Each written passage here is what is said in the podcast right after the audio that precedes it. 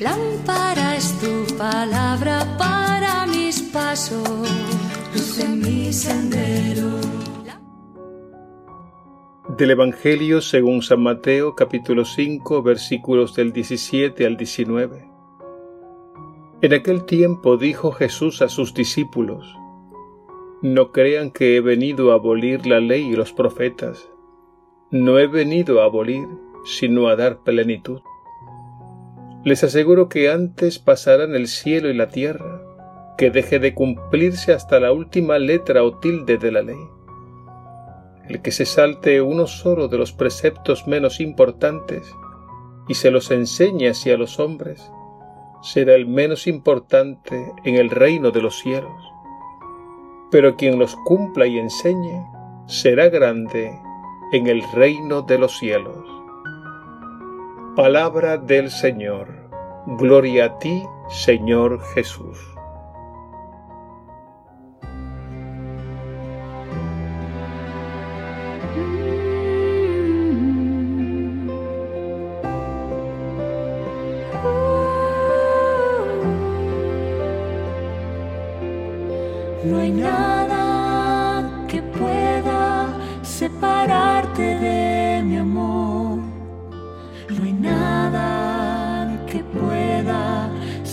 Separarte de mi amor. No hay nada, no hay nada que pueda separarte de mi amor.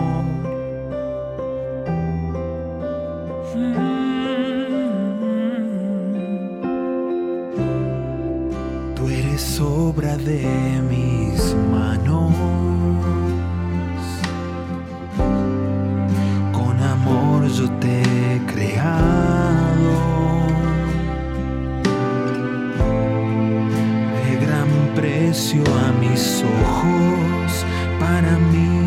Tú eres valioso. Yo te amo y soy tu Dios.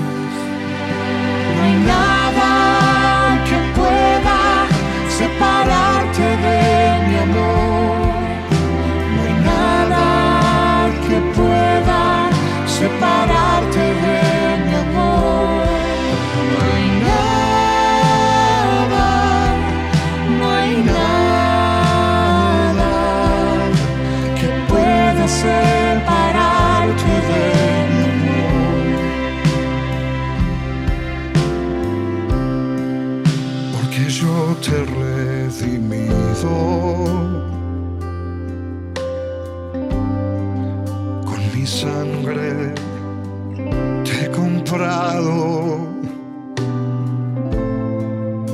te llamo por tu nombre porque tú me perteneces. Yo soy tu salvador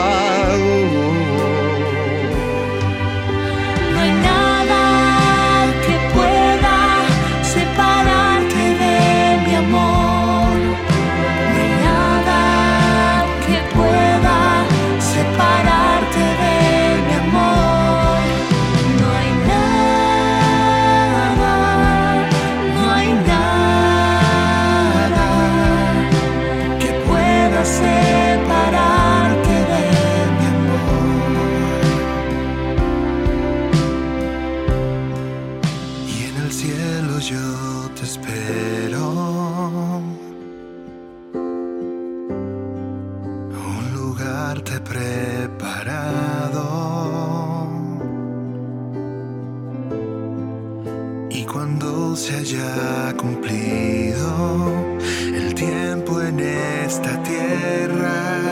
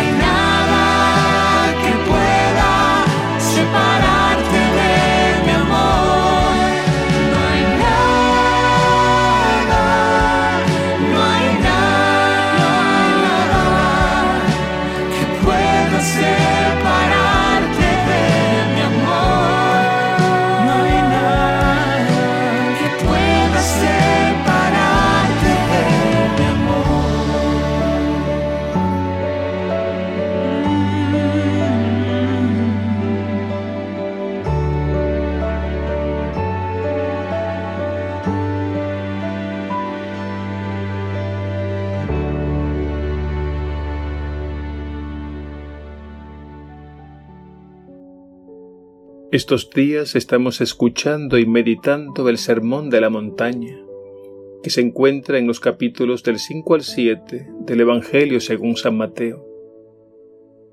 Hemos escuchado a Jesús decir que no ha venido a abolir la ley y los profetas, sino a dar plenitud. Recordemos que la ley y los profetas hacen referencia a un largo periodo de la historia de la salvación, en la que Dios se fue revelando progresivamente. Se fue revelando precisamente a través de la ley de Moisés y a través de todos los profetas. Y esta revelación está contenida en el Antiguo Testamento. Pero al llegar Jesús, la revelación de Dios alcanzó su plenitud. Esto quiere decir que una vez que el Padre Dios nos ha dado a su Hijo, ya no tiene nada más que decir, porque en Jesús lo ha dicho todo. Con el Antiguo Testamento Dios fue preparando el terreno, fue revelando un plan de salvación e indicando el camino a seguir pero fue necesaria la encarnación. Fue necesario que Dios mismo entrara en nuestra historia para hacer posible lo que para la humanidad era imposible. Y con Jesús, Dios hecho hombre, muerto y resucitado, se introdujo en la historia y en el mundo la gracia que nos salva, el amor de Dios que nos toca y nos transforma en criaturas nuevas. Cuando Jesús en el Evangelio de hoy nos dice que no ha venido a abolir la ley y los profetas, sino a dar plenitud, nos está diciendo precisamente eso, que toda la escritura antigua, representada en la ley y en los profetas, alcanza en él su pleno sentido y cumplimiento. De modo que no podemos leer ni una sola página del Antiguo Testamento, sino a la luz de Jesucristo. En este sentido se puede decir que el Antiguo Testamento es sombra de una realidad que alcanzaría su plenitud en Jesús. Veamos algunos ejemplos. Si pensamos en Adán, figura del primer hombre, en el Nuevo Testamento veremos que Jesús es el nuevo Adán, es decir, el hombre nuevo en el que se funda e inaugura la nueva humanidad. Y así también Jesús es el Cordero de la nueva Pascua. Y es el nuevo Moisés que realiza el éxodo definitivo que nos libera de la más profunda esclavitud, que es el pecado y la muerte. Jesús es también el nuevo maná, es decir, el verdadero pan de vida que ha bajado del cielo para dar vida al mundo. Y Jesús es más que todos los profetas, porque Él es el Verbo divino, la palabra de Dios encarnada.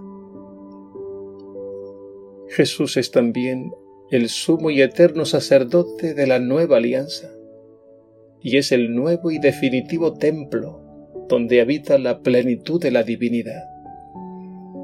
Y con su sacrificio en la cruz, llevó a su plenitud todos los sacrificios antiguos. En fin, en Jesús, el Antiguo Testamento alcanza su verdadera plenitud y cumplimiento. En cuanto a los mandamientos de la ley de Moisés, Jesús los eleva a un plano superior, superando la letra de la ley y su cumplimiento externo porque Jesús transforma nuestros corazones con su gracia, que es la fuerza de su Espíritu, que nos capacita para amar hasta el extremo, como Él, hasta el extremo de dar la vida. Cuando Jesús nos dice en el Evangelio de hoy que no ha venido a abolir la ley, nos está diciendo que todo lo bueno que había en la ley de Moisés, en Él alcanza su plenitud. Por ejemplo, Jesús insiste en cuidar hasta el precepto menos importante de la ley.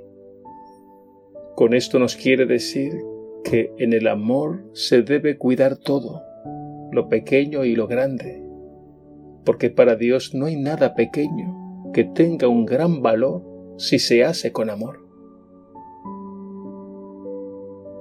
No olvidemos que la Iglesia cuando canoniza a un cristiano y lo declara santo, no se fija tanto si sus obras fueron grandes, o si le costaron mucho, o si fueron muchas.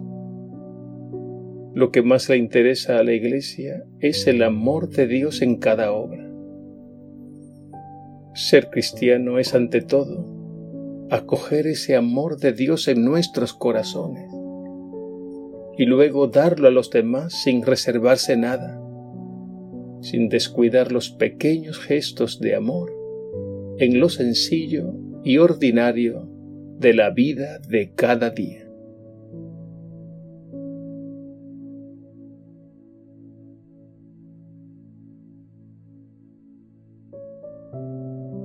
Señor Jesús, tú eres la plenitud de la revelación divina Ilumínanos para que te veamos en cada página de la Biblia. Que nunca descuidemos poner tu amor en todo lo que hacemos, comenzando por las cosas pequeñas y sencillas de cada día, haciendo de este modo lo ordinario de un modo extraordinario, por amor y solo por amor. Te lo pedimos a ti, Señor Jesús, fuente de amor inagotable que vives eternamente. Amém.